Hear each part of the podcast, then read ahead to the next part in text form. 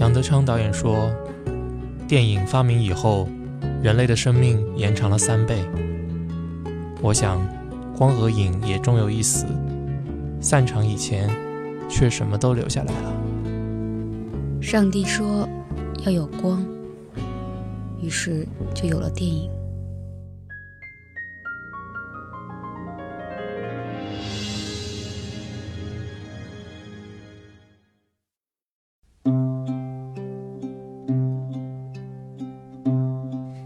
迎收听散场以后装神弄鬼节目，我是歪歪我是舒卡。为什么要这样？明天是 Halloween，所以呢？所以我们今天给大家介绍一点 介绍一点应景的一个片子。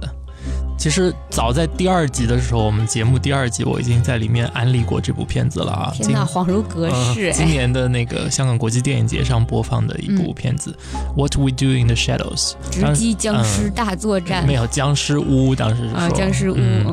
但跟僵尸没有哎有毛关系，还是的，有的里面有僵尸啊，有有有有，是的，是的嗯，但主角不是僵尸啦，是吸血鬼。对，嗯就是他们那个出品方分不清楚啊，傻傻分不清楚僵尸跟吸血鬼还是很不一样的。然后时隔几个月之后，他又正式的在香港这个院线里面上映了，改了一个更奇怪的名字，叫嗯《低更不会俗 低俗僵尸玩出征更不》。会去看的东西了，已经是。嗯低俗僵尸玩出征，怎么听上去好像是什么豉椒排骨炖鸡爪的样子什么？鬼？你把我那个豉椒排骨炖鸡爪用广东话讲一遍。豉椒排骨炖鸡爪，拜拜。真好奇怪，你在说什么东西？所以还是记住这个英文的名字，What We Do in the Shadows。嗯，他因为翻成这个名字，是因为引入到香港的院线里面的时候，他为了迎合一部分的呃观众，然后包括他后来制作了一个广东话版本配音的这个，嗯然后邀请了杜汶泽啊、嗯、郑中基啊这些人，他们原来有一个电影叫做低俗喜剧，然后后来还有一部电影叫做飞虎出征，他们把这两个片子融合在一起，就取了这么一个怪名字。夹班也不是这样夹的？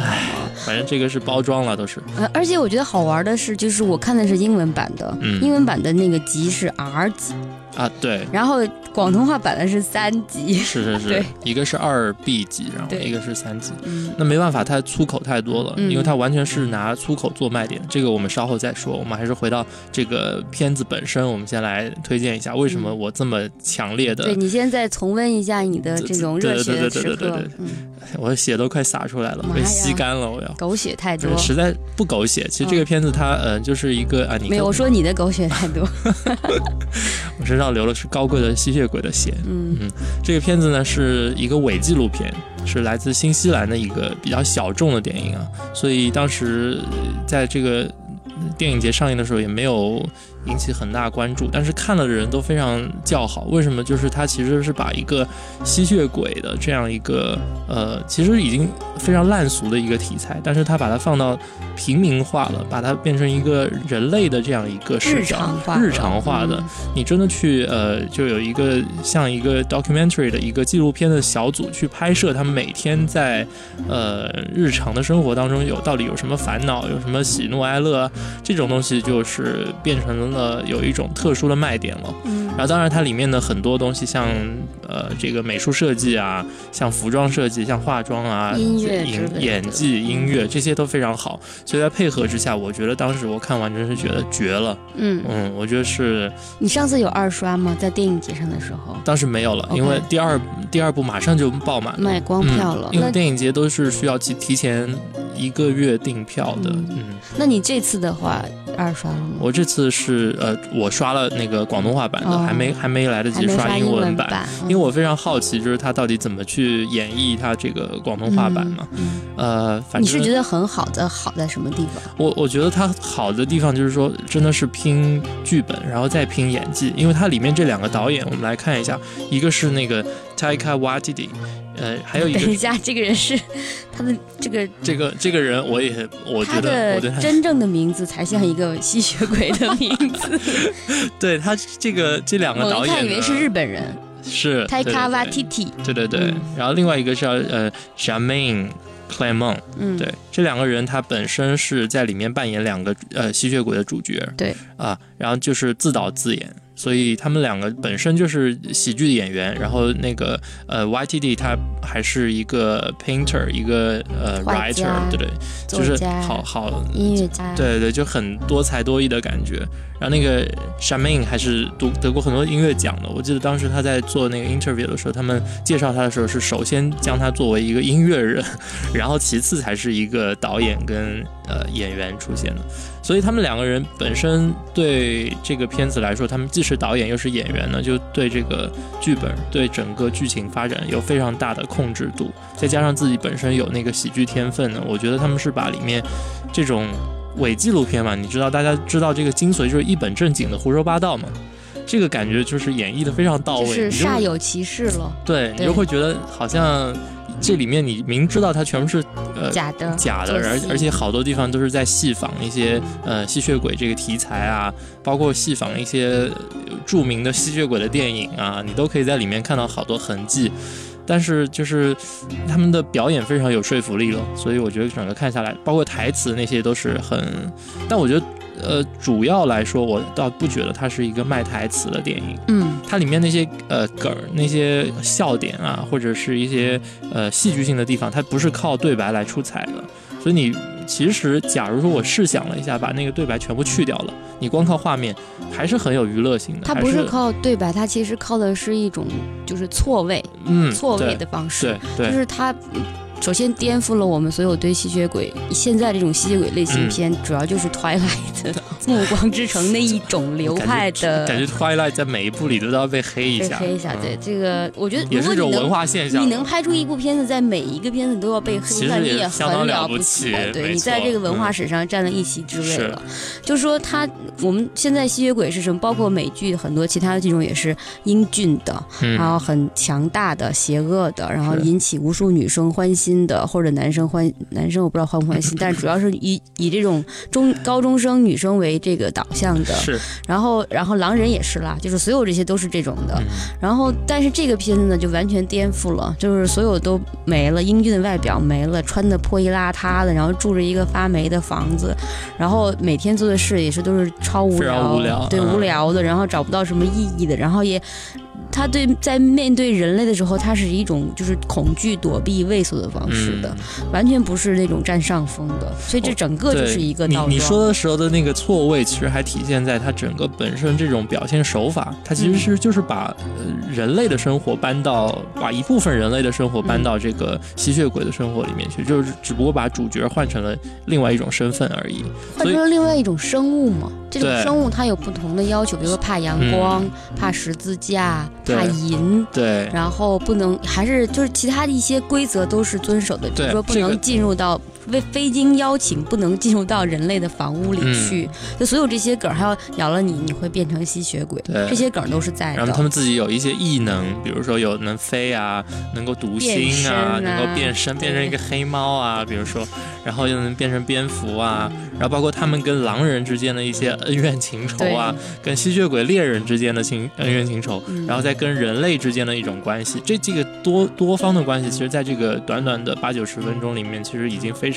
的展开了，对，全部都有点到。嗯但是它又是不是传统的那种，方式。但。是我觉得他又是点到为止，这点非常好，他没有颠覆了。没有特别去我觉得去它是很多都是颠覆了，是每一个、嗯每一个方面都是颠覆的，嗯。嗯，比如说，嗯，它里面跟那个狼人，按照我们以前的理解，就是他们是死敌嘛，见面会互相撕咬嘛。嗯。但他在里面，他们见面了以后，只是就像两伙儿高中生，不同班的高中生见面以后要互相叫嚣一叫嚣一些、嗯。吐槽一下，然后那个龇牙咧嘴一下，但是不会有真正的肢体上的接触，最后就是没有分开了。嗯、对，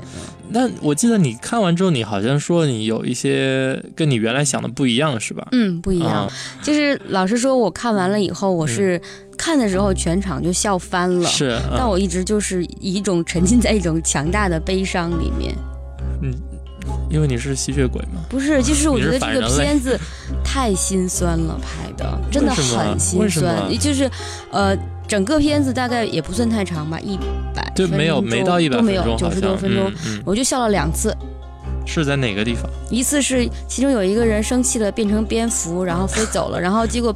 到那个电线上撞到电上被啊电了，然后滋儿叫了一声，然后啊掉到地上变成掉了人。到车上，对啊那个地方我就笑了一次，啊还有一次就是影片到最后最后过完字幕，嗯最后那个彩蛋我笑了一下。哦，然后其他地方我完全没有在笑，我觉得很悲惨。为什么？你在那个地方没有笑吗？在那个吐血那儿，就就吃了薯条，没有，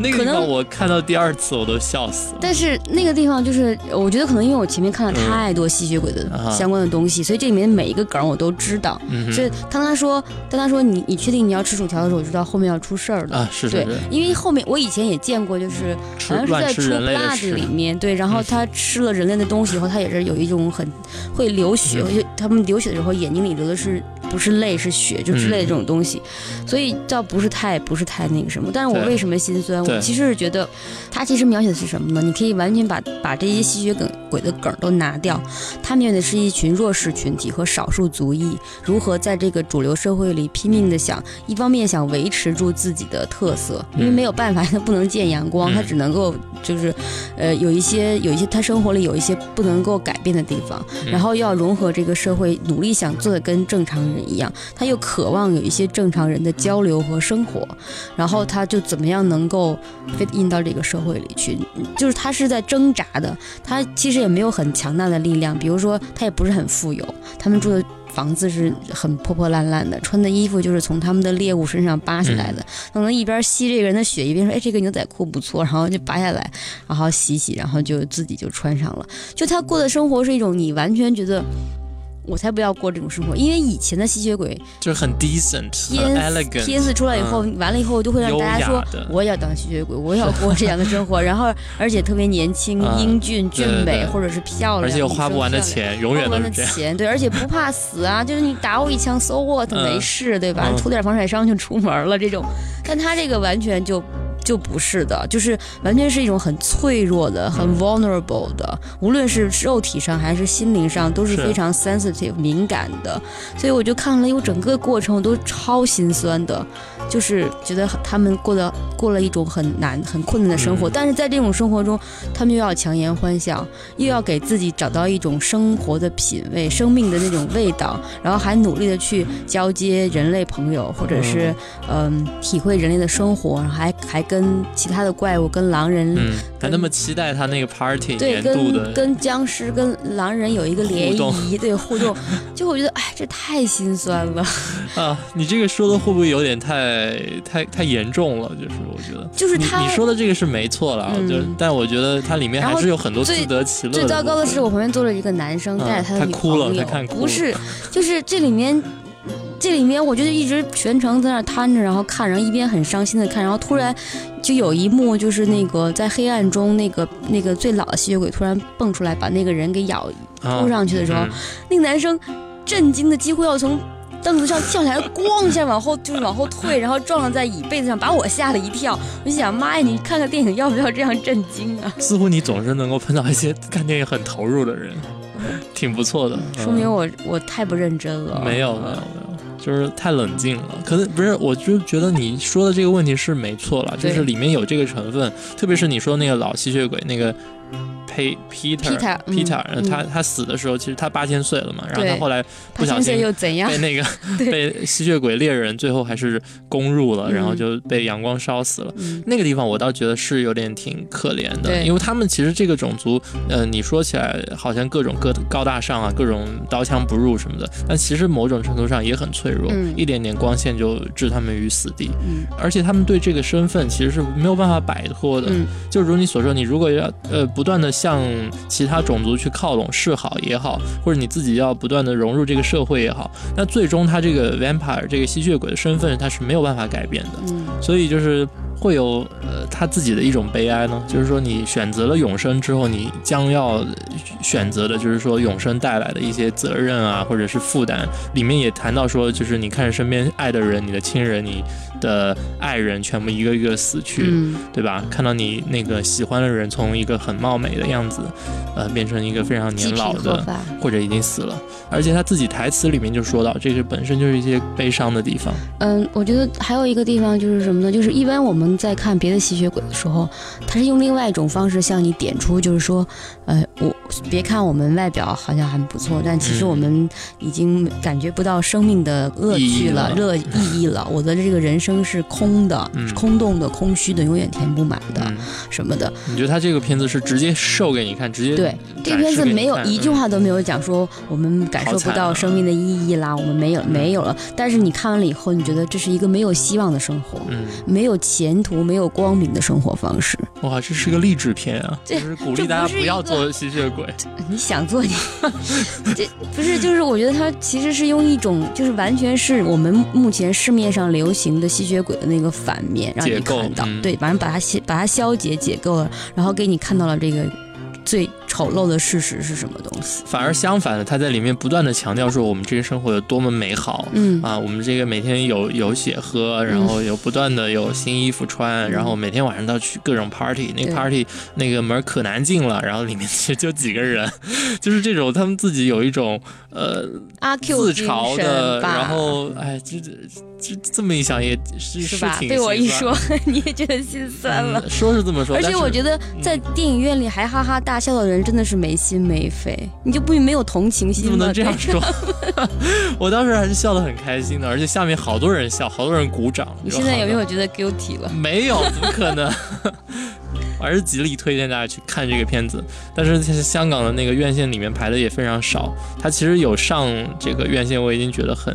很不错了。嗯，我我去看的那个场次，因为是这个舒卡推荐，并且用他动用他的 VIP 的这个名额帮我买到了票，所以那个地方是一个非常小资的地方，在这个呃油麻地的一个叫百老汇的电影中心。哇，那个地方真的是让我震惊的一个地方。我觉得光那个你不去看电影，如果你们就是有空去周围午晃晃的话，那个地方都是可以让你在那儿玩半大半天没有问题的地方，非常好。呃，看完电影出来以后，门口还有几个黑衣的少年也活爆剧。我已经很久没有人在看见有人在公共场所那么认真一一本正经投入演话剧了。然后最最好的是前面还有三排人搬着那个塑胶小凳在看，嗯，对我觉得他是好像你就到了一个异度空间，，反而觉得我觉得很香港。是吗？香港有这么爱艺术吗？不，我觉得反而是。我我反而觉得这是香港人的生活，哦，对，不是那种已经被大家呃就是概念化、抽象化的香港人生活，什么低俗化了的。或者低俗化的这种，反正或者丑化，或者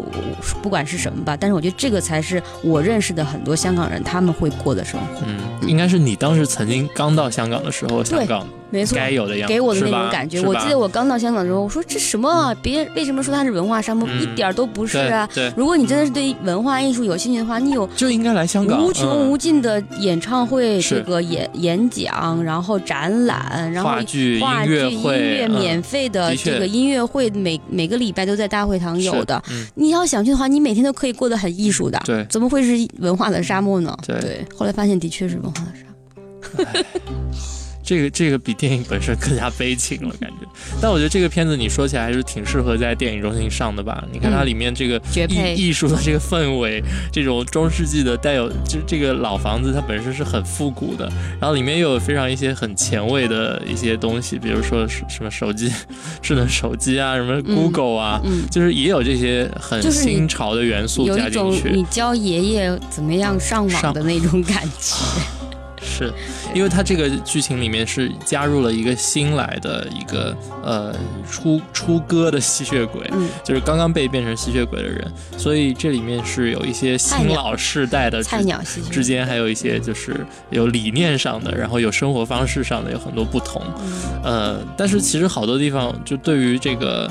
你从那个观念上面看，那个老吸血鬼怎么去接受这个新事物，其实还挺有趣的。但这个的确是你把它这个主角换成人类，其实也是一件有趣的事情。就是虽然除除了它中间有一些悲伤的，你没有办法，你你把它换一个，比如说他们是一群偷渡来的人，嗯，然后偷渡到这个国家，然后就偷偷摸摸的，然后又渴望融入生活，其实也是说得通的。但是但是这样的话，你还是少了一个最大的卖点了。就吸血鬼嘛。毕竟好多人还是去但我奔着这个，嗯我我又不完全同意你说，就是说他用吸血鬼完全是个卖点，我又我又不觉得是完全的是卖点。但你从至少从视觉上面，还是有好多地方是值得呃，就有有观赏意义了，嗯有观赏价有值。有戏剧性，有戏剧张力。就是如果你是个，如果你只是一个偷渡者，就没有那么大，你顶多就是跟你顶多就是跟警察有一些冲突，你不会跟正常人有冲突。但是作为吸血鬼，他是跟正常人也有冲突对的。，这个就是有一个陌生感嘛，有离间感嘛。对对啊，然后他比如说他怎么样对待对待这个呃他的他的食物呢？就是其他的人呢？就是他也把他们当人对待，但是最终他还是把它当食物来对待的。嗯他假装把它当一个呃可以在精神上有交流对象的，但是最终他还是要把它吃掉的。那没办法，他就只能他只。能靠这个嗯为生。嗯嗯然后还有就他关于他跟人类的这种相处的方式，我觉得也有一个有一个值得玩味的地方，就是呃，刚刚变成那个吸血鬼的那个人，就是他嗯 Nick，、他曾经对着那个摄像机，假装对着这个。呃，纪录片小组的嗯这个人就说了一下他对这个吸血鬼的观感，我觉得那一段其实是对这个整个电影的总结。嗯他说这些人比较奇怪，但是他其实他们头脑比较简单，但另一方面他们又是 open minded 的，就是还比较开放，能够接受新事物的。我觉得这一点主要是很大程度上，或者其实是因为他们的年纪，因为他们所处的年代。因为我们这里面最年轻的吸血鬼说的已经是一百多岁了，一百八十多岁。三岁，对啊，嗯所以其实他这个，因为我们现在的人的思想太复杂了。嗯，那个时候，你想两百差不多两百年前的人，再怎么复杂，简单的对吧？naive 也是做不到这个地步。图森破，说着说着说到哪儿了？嗯然后，所以他们就是，我觉得这种简单或者他生活方式上的简单，本身就来源于他，呃，曾经生活的那个年代，所以他会对现在好多东西觉得不可不可理喻。嗯嗯，其实好多吸血鬼电影也都是这样的，因为他们跨越了这个时代太多了，在我们看来可能是就一切都是顺其自然的，但是在他们这个目睹着整个世界跟周围人的这个变化的时候，其实对他们来说，世世界变得应该还是非常快的。嗯。嗯，好死不死，他们还是在新西兰躲着。新西兰是个鸟不生蛋的地方，进化已经把那里抛弃了，好吧？那里竟然充满了一种就是没有翅膀的鸟和这个会下蛋的鸭嘴兽，怪你想？怪东西。嗯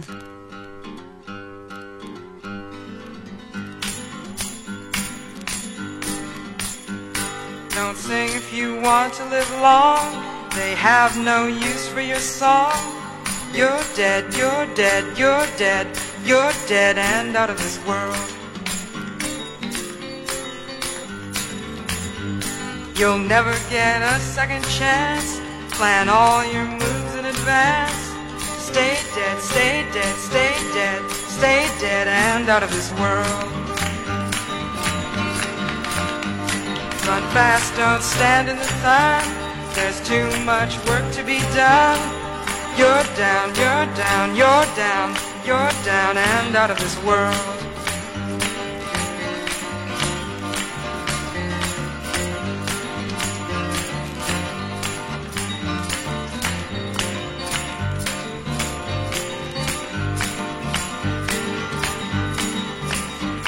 Don't ever talk with your eyes.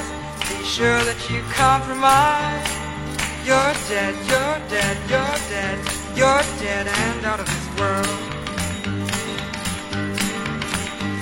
Hear the unloved weeping like rain. Guard your sleep from the sound of their pain.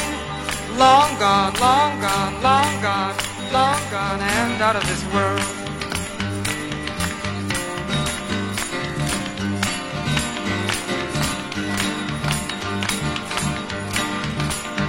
When you smile and it tears your face,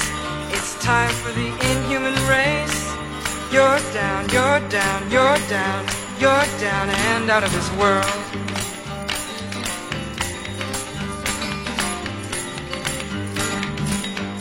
Now your hope and compassion is gone. You've sold out your dream to the world. Stay dead, stay dead, stay dead. You're dead and out of this world.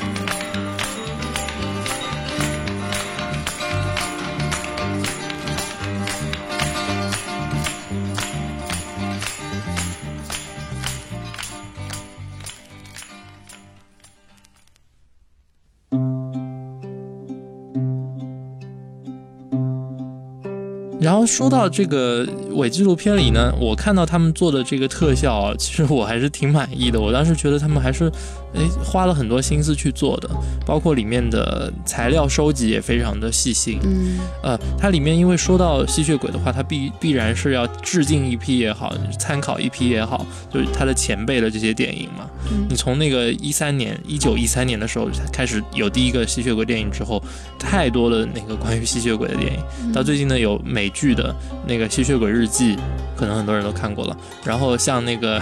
Twilight 就不用讲了，每年一部，出了五部，从那个二零零八年就开始了。还有一个最，其实我最印象挺深的，有一个叫做《夜访吸血鬼》的，其实也、也蛮有名的 Cruise，Tom Cruise 跟你爱的 Brad Pitt 一起的，嗯，还好吧，没那么爱。啊，好，嗯这两个这个搭戏还是非常激情还有一。个那个《吸血惊情四百年》是那个基努里维斯演的，那个是我的没错爱。没错，那个是 Tim Burton 监制的，对。是嗯，嗯，所以这个里面还是有好多那对，而且哎《惊情四百年》还是那个《教父》的导演拍的，对对，但是那个片子很烂，因为基努里维斯没有演技了。对，虽然我很喜欢他，但是不不妨碍他我践踏他对对的演技，他就是真的是没有演技的人你。这种嗯中肯的评价才是真爱。对，真爱真爱。那我想说的是，你为什么错过了？我觉得是近年来最好的关于吸血鬼题材的一部，当然不是电影，是美剧《True Blood》，哦，非常好，出不了，因为我没看，你一定要看，给十分推荐，我真的给十分推荐。怎么这么好？真的非常好，嗯因为它它里面的内容太丰富了我觉得它甚至比那个 True Detective 还要好。嗯哼，它对美国的社会的批判，对文化现象的批判，对各种各种意识形态的批判，真的是到骨到肉，嗯一定要看。我觉得那是值得值得珍藏的东西，而且它在里面对所有这些超自然的这种梗玩的也非常好。是吧？对，它不是完全像，它里面有很多，比如说有狼人，有这个 shapeshifter，就是嗯变形者，嗯嗯嗯也什么都有。嗯。但是呢，它不是简单的把他们做一个梗来过桥段的，就他每一个人的背负着自己的异能，也背负着自己因为这个异能而带来的一系列的痛苦、麻烦、嗯。矛盾。然后这里面所有这些呃吸血也好，然后可以催眠也好，还有让人忘记过去也好，所有这些能力都在推动剧情往让你意想不到但又合情合理，嗯。让你拍案叫绝的方向去发展。所以一定要去看。这怎么像 Heroes 或者什么那个呃这个 Heroes 是什么东西？好像那个异能英雄哦，那个跟那个没法比，啊差了十八条平安长安街。好吧，我还以为你要说的是那个吸血猎人林肯。哇，那个片子已经烂到烂到烂到爆了，那个片子已经。也不知道出什么事儿，反正那年有两个那个林肯，然后那年还是呃吸血这个吸血新世纪 Twilight 那个暮光之城的最后一集，所以好像吸血鬼热稍微有点那个缓一缓了，但是今年这个片子还是我觉得是一这个片惊喜子不。会引起任何呃没有热潮了。挺热的，其实是吗嗯，就在各大电影节啊，这些其实评价一说电影节就已经小众又小众了。啊，也不是这么说吧，我觉得票房也不错了。但我那天去的时候，应该差不多是满的，就那嗯个放映厅是满的。嗯，至少至少它现在票房早就已经收回来了呀，收回五、五倍的票票房，房了，它嗯成本才一百多万，对。然后它现在六点多万感。觉这种片子就是特别适合把它拍成一种非常呃有点 cult，然后嗯。那个、呃刻意的去搞一些粗制滥造这种感觉的 B 级片的那种风格的质感的这种片子，然后你就可以明就是美曰其名，就是认为它是一个伪纪录片了，然后你就搞一些那个不断的 cut budget，但是我觉得不同的是这个片子里其实它的。呃，钱我觉得还是花到点刀刃上有花到，对，嗯嗯。它其实里面也有一些呃特效，比如说他在收银员那里突然变，脸那很不些，错的。而且我觉得恰恰是他没有滥用这些特效，嗯，他很节制的在用，而且在用的时候你会觉得还蛮还蛮惊悚的，一下子就是让你反而有惊喜。是我觉得最逗的是最后那些狼人变身，因为我们已经看过太多狼人变身，就是最后那个狼人 Twilight 里面那个狼人变得多漂亮，一只大狗根本就是一只大那个小大哈来着，哈士奇来着，是吧？爱上了，原来你也是也没有。这样的我心想哇，这个体味得多大呀！狗是很臭的，妈呀，然后但这里面这个狼人变完了以后，我都傻眼了，哈，这 很搞的，嗯，这根本就是大家自己去看，对就是一个不成熟的 Ted，什么？没有，就是就是样子很怪的一个，不是，他根本不是太子不太子的问题，是灰熊，我觉得不是灰熊的问题，题，他就是根本就是就是那种周末大卖场里穿了头套、穿了那种套装在到处走的那种大玩偶。嗯，我觉得导演肯定是不爱狼人，我觉得不是我觉得他应该是最差的。他是致敬了，我觉得他是向早期的狼人片致敬了。好吧，嗯，它里面致敬的包括像那个 Peter 也是的，它其实是一个德国电影最早的时候有一个，吸血鬼那个对形对对对象的，对，是二几年的，嗯嗯。然后特效那里，你说到特效的话，包括呃飞行啊，就是他们变成蝙蝠之后，就是掉下来也好，然后嗯撞到那个车库门上也好，嗯这些东西做的其实还挺不错的，嗯嗯对完全没有那个伪纪录片应有的这种，这是一个不是一个合格的伪纪录片，但这个是一个褒奖了。但不是啊，我觉得它反而是体现出了，如果你是纪录片，你就应该忠实的记录下来他们变身的过程，嗯，那个当时那个场景。对，嗯如果太炫的话。它马上就破坏掉这个纪录片那种朴实和粗糙的感觉了。但如果太扯的话，你又觉得这个就是你就是在节演戏嘛，就是人嗯扮演的嘛。嗯但他的确又有那种就是活生生在你眼前从人变成蝙蝠的那个过程，嗯，就增加了他的可看性很。很去渲染它。对嗯，嗯这个所以我觉得他是抓住了纪录片的精髓，对也抓住了伪纪录片的精髓。而且我为什么说它比一般的伪纪录片做得更好的地方，就是说它没有刻意的去滥用，除了特技之外，它没有刻意的去滥用这种粗糙的画质。因为我这次第二次看呢，我就会去我留意到一些细节，比如说它一开场的时候也是那种非非常经典的手摇啊，嗯加上那种粗颗粒呃，粗颗粒啊，嗯就一看就是那种 DV，不是 HDV，是 DV 机拍的那种，然后就手机拍的感觉就是非常差的那个感觉，嗯，然后但是后来呢，你其实好多人都没有留意到一点，它最后那个到了中段，到好多关键的场次，它的画质是明显变好的，嗯，它其实是回到了一个正常的一个剧情片应该有的水准的。但这件事情，你他在不知不觉当中，你就把这件事情给忘了，嗯你只会留下的印象就是觉得这个片子其实它的制作很精良，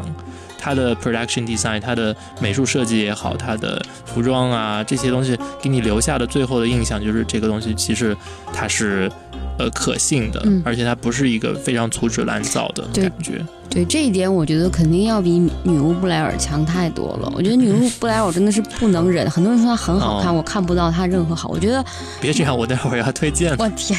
我那你推荐那啊是你随便的地方，是但是我是要在这里顺便说一下，因因为为什么我觉得它是一种，在我看来是那种对观众的不尊重，嗯在我看来已经到这种程度了，就是。我了解你的意，思，就是你，你如果想拍一个东西，你想表达一个东西，你最终的意愿是希望呃观众可以有所感受到，但是你不能以折磨观众、玩弄观众玩弄观众嗯手段。玩弄我倒不觉得，但是我觉得是折磨。对，就它它整个过程，因为你想你们在拍的时候，你觉得很过瘾，嗯你是在用这个机器，然后有灯光，然后手摇玩的会很很开心，开心。嗯你要想想，我们是被固定在凳子上的，嗯，周围都是黑的，对，时间地点对，双规了，这个对，我们的双规在规定的时间，在规定的地点，然后两个眼睛只能往前看，嗯也没有别的活动空间，然后我们要忍受这几十分钟全部都是这样的画面，我觉得我是不买账的。嗯，对，嗯，而且你是给了钱的，对我是给了钱的，可以了解这个对，嗯所以当时的话，我觉得为什么大家对他炒那么热，其中有一点，我想，也许是那个时候，嗯，中国。就管得比较严，然后很多都是枪版。这个嗯片子是唯一一个，无论是正版还是枪版都都没有样大所谓的东西，所以才那么出名。你黑的太多了，嗯嗯。那近年来，反正用伪纪录片这个方法其实已经非常多了，好多的像那个最最有名的，比如说那个 Super Eight 啊，然后 District Nine，哎，都有数字的，不知道为什么。那个还有呃，所以是一种记录感嘛。哎，真的都有数字。你看那个阿波罗十八号也是，啊，真的是。然后还有那个天鹅人的预言，在二零零二年的时候也有一部，啊，还有一个就是那个恐怖恐怖电影的，就是那个死亡录像系列，Rack 那个那个也也挺有名的。我自己觉得好多的伪纪录片，其实现在好已经怎么讲，走上一种歧路了，就好多东西。呃，要不然就是拿一些粗粗糙的，就是你所谓的那种呃玩弄观众的啊，这个纯粹是导演一个人一意孤行出来的那个结果。呃，或者呢，就是有时候卖卖概念，就是完全把一个不负责任的剧本拿来做作为一个发想，因为它就是感觉是一种取巧吧，因为纪录片很多时候有时候是有一种带有不完整性，然后毕竟它是一个对呃现实的一部分的这个截取嘛，有时候是没有办法做的像呃剧情片那么尽善尽美的。那我觉得利用这种东西的特性其实是挺不厚道的了。那像这个片子的话，我觉得它从三个层次上面，我是觉得是对伪纪录片这个东西算是一个典范。所以为什么说大家喜欢看伪纪录片的人可以去看前面那个部分？我们说它好，是因为它是作为一个剧情片，嗯呃，来来介绍的。现在的话，它首先对这个呃伪纪录片这种形式，它把握的非常到位，包括前面一开始就是什么新西兰纪录片协会啊这种东西就就出来，然后里面。对，从那个地方，从第一个镜头开始就已经在暗示了，或者说已经在把它这个形式交代出来了。另外，最后一点，很多人可能会没有意识到的，就是我觉得他是在用对纪录片的观众群也做了一些呃调侃跟戏仿，因为它里面好多的那个手法，其实它是在暗示纪录片，或者甚至暗示到了伪纪录片经常会用的一些手法。比如说，嗯，比如说，就是有一些人会跟那个镜头呃做一些就中间插入的一些交代啊，就是说啊，做一个话外，也不能说话外音了，就是作为一个中间的 insert，就是突然间跳出来，然后介绍一下这个现在发生了什么事儿啊，就这种手法其实是呃纪录片里面经常会用的手法，包括像那个手摇啊，然后拍不清楚啊，这个就是在女巫布莱尔里面也经常会大段大段的这个出现，其实在这里面也有，我们看到最后有一个追逐戏嘛，就是在黑暗里面，摄影机跟着那个呃跟着跟着跟着吸血鬼去躲避狼人。这个部分，其实它是完全，我觉得就是在，就是玩那个女巫布莱尔尔的梗，嗯。因为这个部分跟它前面的那个完全是风格不一一样的，但是你又不觉得突兀。对啊，嗯所以然后并且他是他是把这个呃最后摄影师还被吃了，他我开始还以为说摄影师会变成狼人，但是后来没有交代这件事。嗯，也是哦，哎，这个可以拍第二部，我天，不是，我觉得你你刚才说的这个，我觉得它不光光是呃拍纪录片这种方式，它其实是使用了拍纪录片的方式来推动剧情，因为有些时候它是让你希望让你忘掉，呃，这这是一个这是一个纪录片，对，嗯。有些时候要提醒你这是一个纪录片，它是用这种两种手法穿插来来做的。嗯，然后会让这个片子显得非常有跳跃性，因为如果你不是纪录片在拍，拍故事片的话，你会觉得有点单一，有点枯燥，有的时候。嗯，然后这个时候他猛地又跳出来变成纪录片，然后变成一本正经的在镜头面前接受访谈的那种感觉，又忽然让你有一种 refresh，就让你又耳目一新的感觉，然后而且你觉得自己的这个存在被提醒了，比如说他有时候会突然间面对镜头说说我朋友都死了，你还拍个什么鬼啊？你快点把那个镜头关了。对然后有时候又说，哎，这个这个为什么会有一对那个 documentary 的人马在这儿拍拍拍拍，这个不能拍啊对。然后 然后有时候又说说，呃，这个人类你要不吃一个摄影师呗什么的。呃，对，这个摄影师不能吃 啊要不吃一个，只只能吃一个对，，这这些东西就是他带 带领着你，带领着观众有偶尔在纪录片那个世界里，有偶尔是你跳出来了，到了伪纪录片那个世界里，又又偶尔把你回到现实里去，就来回游走对对在几个层次里，这感觉我是觉得很舒服的。嗯。所以就是，如果大家觉得对这种印象印象当中的伪纪录片感觉不能接受的话，这个倒是还是 OK 可以一看的。它的从观感上面都还是挺精致的，嗯，如果有可看性。对，虽然我前面说了一大堆，就是很不好的，我不是说这个电影做的不好，嗯。拍的不好，比如说这个电影我的看完了以后的观感让我很伤感，伤心很伤心。但是你也可以说，这本身说明它是一部好电影，嗯。对它，因为它改变了你的对现实世界的一种态度，一种我觉得对我来说，好的作品、艺术作品来说，呃，就是能够在你的生活中留下按下暂停键，嗯，就是你有时候你你还是 move on 了，但是你中间有暂停过，有暂停过，为什么？就是让你跳出你日常的这种 routine，这种日复一日、年复一年的是。repeat 的这种生活，然后你你反过头来看一下，哎，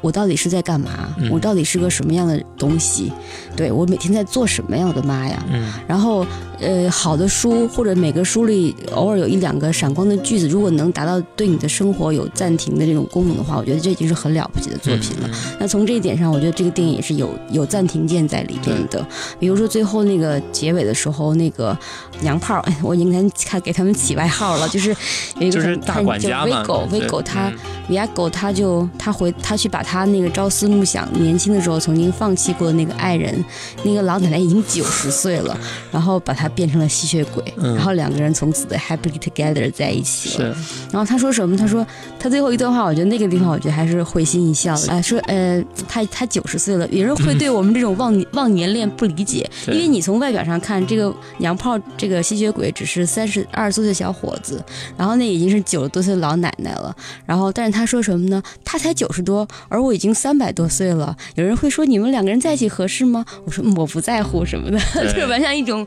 对这种一种 twist 的非常好玩。另外，他也觉得。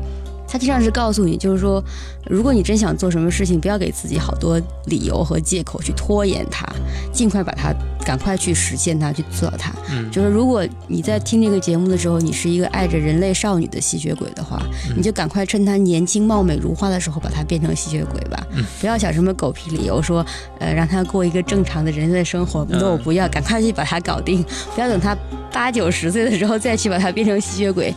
那我也帮不了你。没有，可能她也是有一种独特的享受在里面，因为她本来就快要面对不是不是他快要面对死亡的时候，你突然给了她一份大礼，觉得不需要死了，但他会固化在九十岁，哎也，是，他对整个技能都退化了。请问你是有多变态？没有，我只是觉得跟那个比，就跟那个呃夜访吸血鬼比的话，那个时候那里面小女孩是被固定在青春期之前的，其实也挺惨的。嗯，最好就是在二二十来岁了，符合那个典型的一个吸血鬼的六岁电影的，。十六岁，啊、够了。I hate you for the sacrifices you made for me. I hate you for every time you ever bled for me. I hate you for the way you smile when you look at me. I hate you for never taking control of me. I hate you for always saving me from myself. I hate you for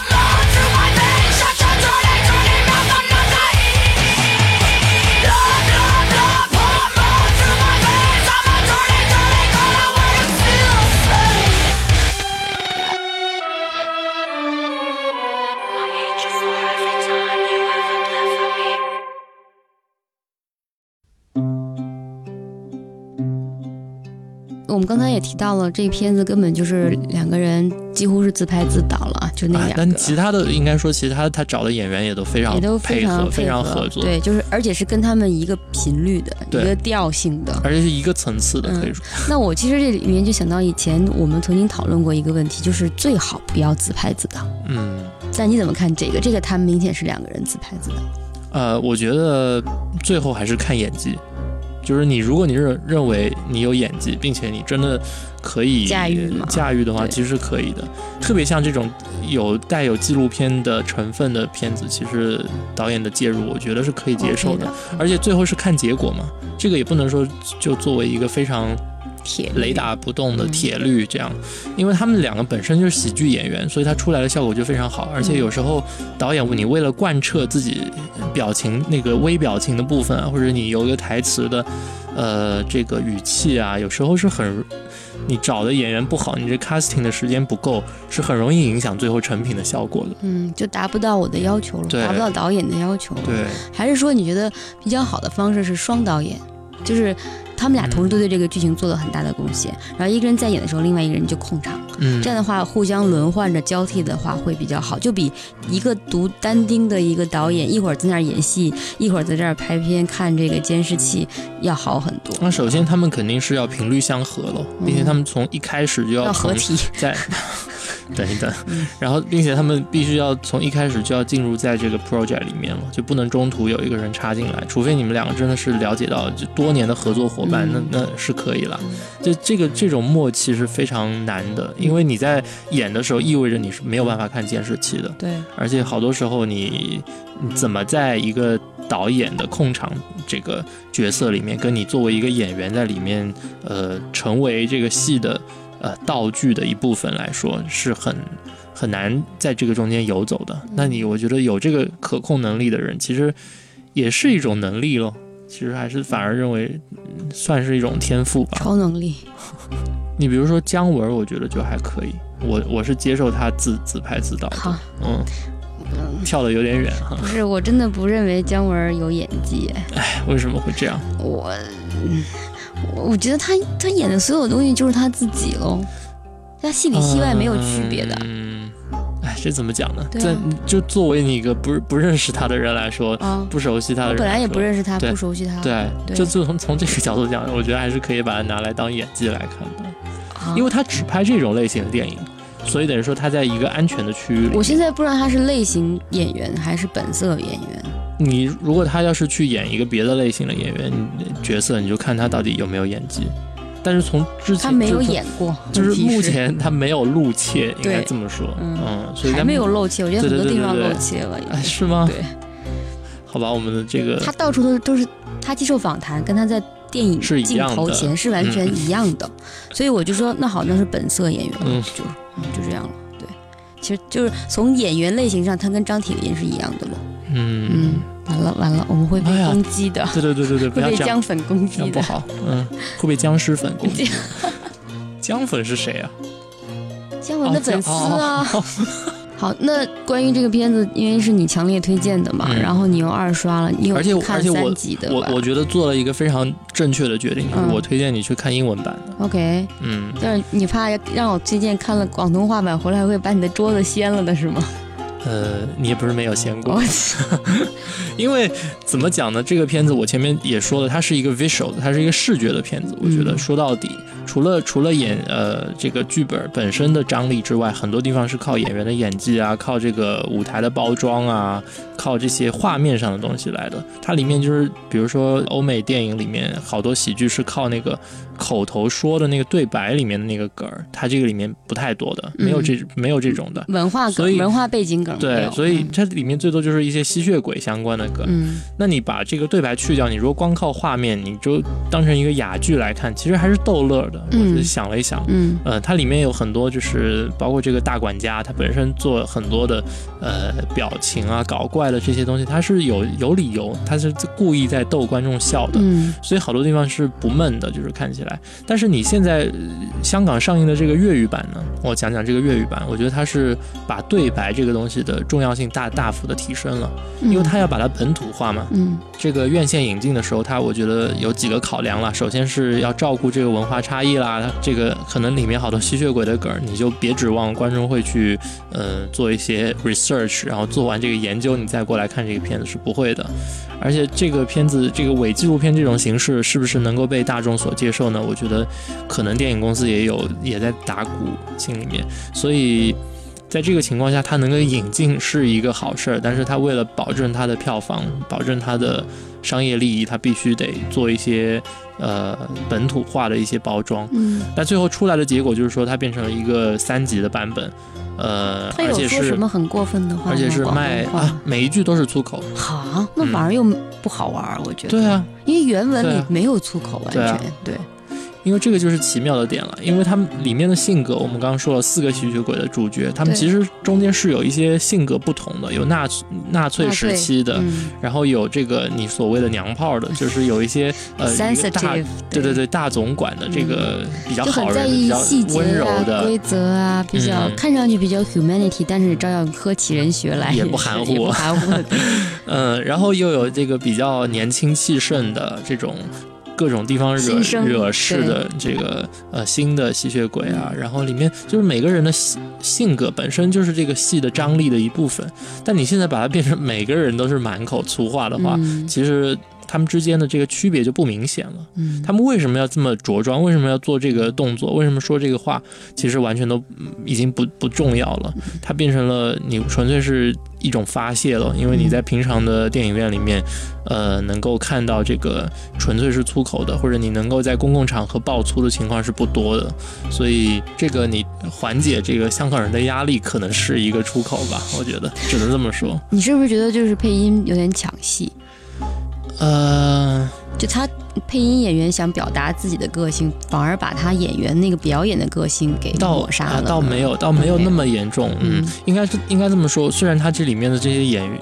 毕竟都是演员嘛，就是不不仅仅是找了一些呃不会配音的人来，那那个也不会了。嗯就他本来找的这些人也都是演开，就是平常也是演惯了喜剧的，就是还是有广一些东话的开始出来了。对对就是有一些还是有 sense 的，所以我觉得配的从光从配音的角度讲，我觉得是合格的。嗯我觉得它里面的还原度呢，还体现在一个就是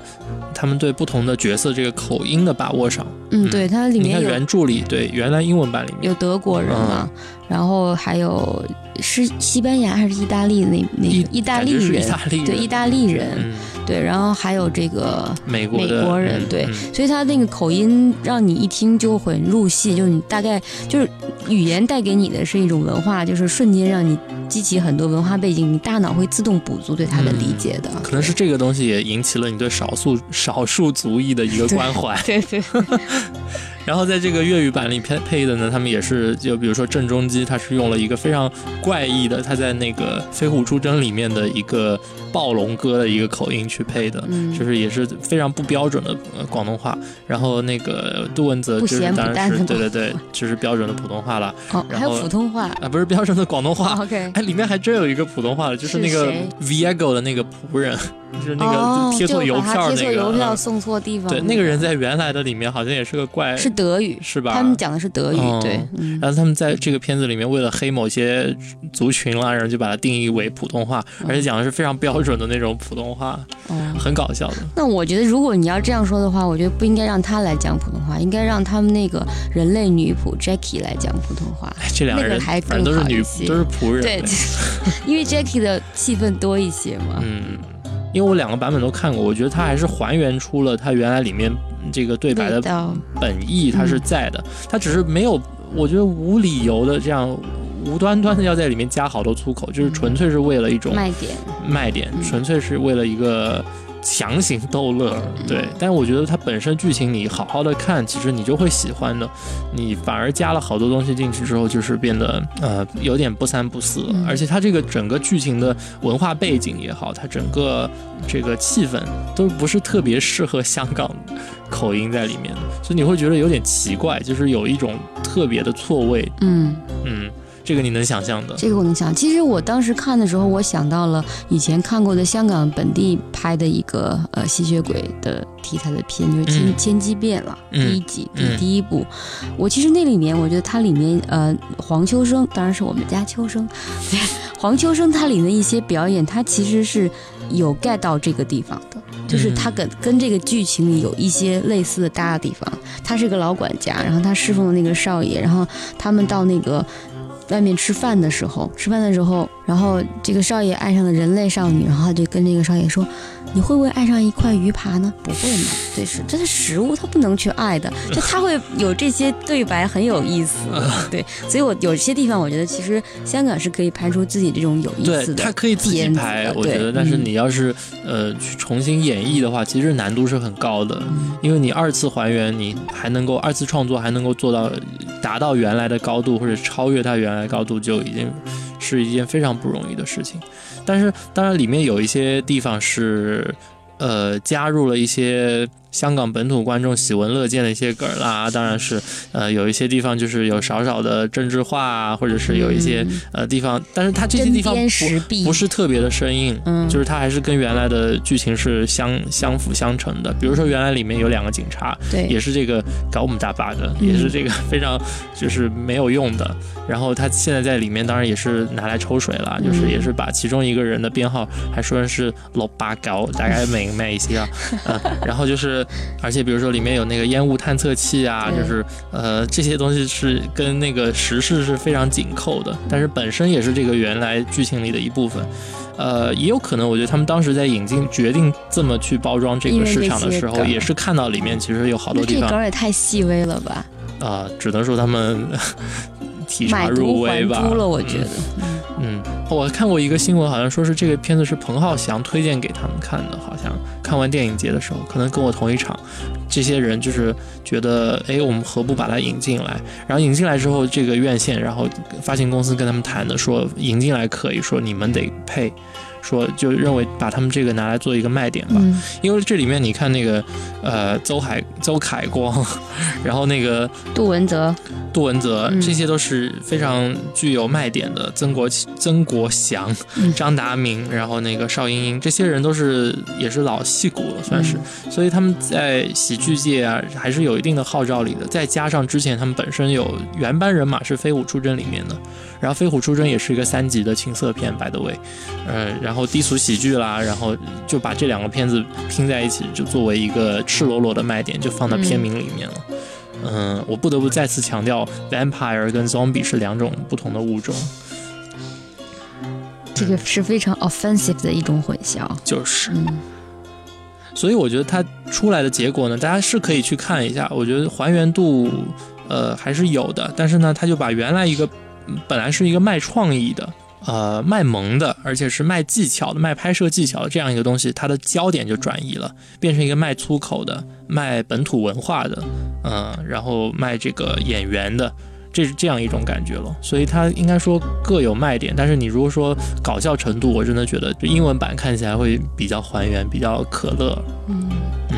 你我觉得，那你这样说的话，根本他们就有有二次创作在里边了，呃，已经变成了一个不能说是新的版本，是一个至少我觉得对这些角色，对吸血鬼的角色的性格肯定是做了二次创作，嗯，因为他们本来是不是这样的性格的，所以这点上的损失我觉得是挺可惜的。嗯而且我看到一些影评，就是我这个片子刚刚上映的时候，影影评是非常好的评分，然后后来就一路走低，高开低走，然后直到就现在就插基本上水了吗彻底插水，就是插水也是粤语版插水吗？还是整个都插水整个它放在一起评的，然后哦而且粤语版的场次排的比较多，哦所以基本上你你能够看到这个英语版一个 Grand Cinema，一个电影中心，就这两个地方。嗯嗯嗯，所以呃，最后形成了非常两极化的。有些人是给了非常高的高分，但我觉得那些人其实还是从英语的观看习惯里面去理解这个片子，或者有些人看的本来就是英文版，然后有些人看本土版的呢，就是呃就觉得这个东西十五分钟都看不下来，嗯有这种的。嗯就是说，这个完全纯粹被骗，嗯给他零分都算高了，就是有这种人的，嗯，所以就是比我们平常所说的这个观影群众，呃，两极化的程度要更加的极端化，所以我怎么怎么讲呢？我只能说，电影发行公司，你有时候玩一些呃包装的技巧，你从海报上、从片名上花花这个心思，但是你最终不喜欢这个片子的，或者你本来不是它的受众的人，最终出来还是不会买账。没关系，就算你看了十五分钟离场了，你也是为票房做贡献。好吧，我还是觉得挺，哎，为你觉得可惜的，就你把这片子 看得这么严重，就是没有办法去好好享用其中的很多的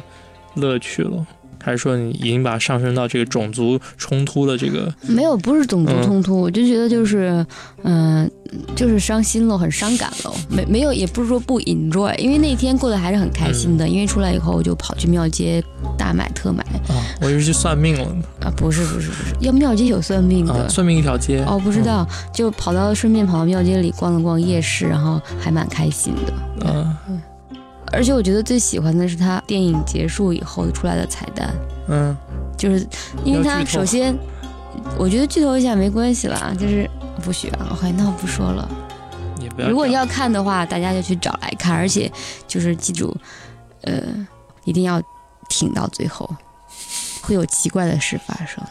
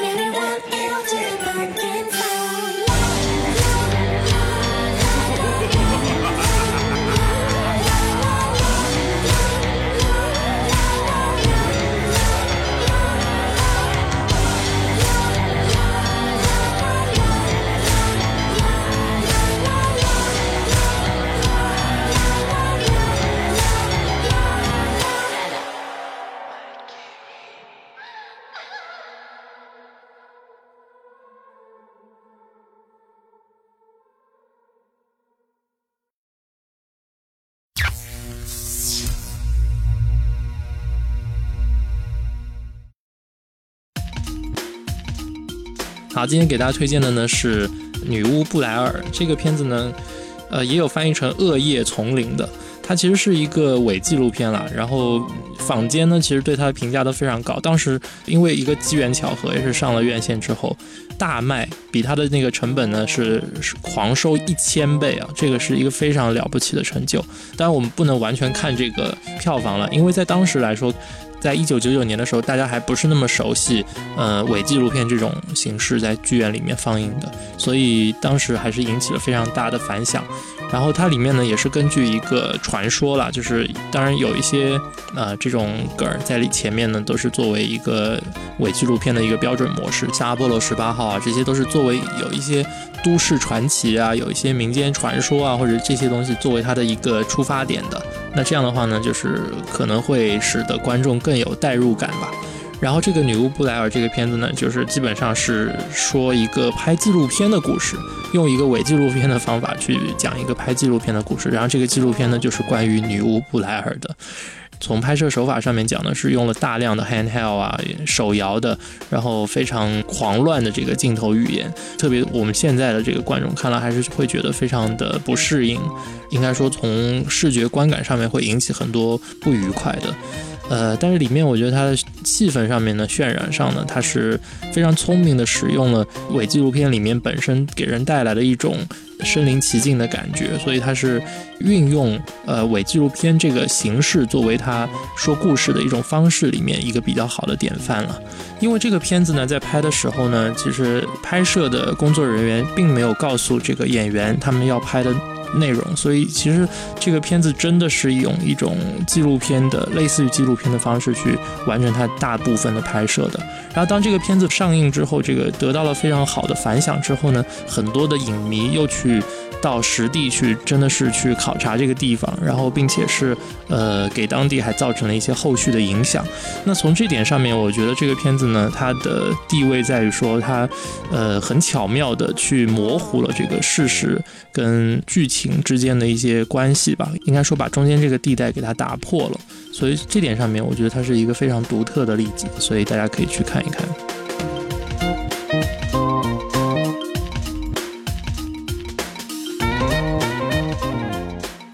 那我要给大家推荐的呢是二零零九年索尼出品的一部科幻片，叫做《第九区》。这部片子呢，跟我们今天推荐的这个《What We Do in the Shadows》有异曲同工之妙。它也是一个伪纪录片，它也有这个错位和颠覆的地方，就是它把以前我们觉得很高大上的高科技的强大的外星人呢，变成一群居住在那个窝棚区的贫民窟里的一群流民。地球人占这个强大强势，然后呃，外星人是占弱势，被驱赶、被剥削，甚至是被屠杀的。呃，那么这里面的主角呢，他从一个这个屠杀者呢。嗯，因为受到 DNA 的感染，逐渐变成了外星人，然后等于是换位思考，就是设身处地的站在这个外星人的这个角度上，再再回看地球人是怎样的一种种族，那么做出最后做出了一个选择。当然，这也是在宣扬一种人道主义精神。这部电影的整个的这个戏剧化起伏张力，可能更适合大家现在的胃口一些，因为有枪战、有追逐、有什么的，那么可以推荐大家来看一下。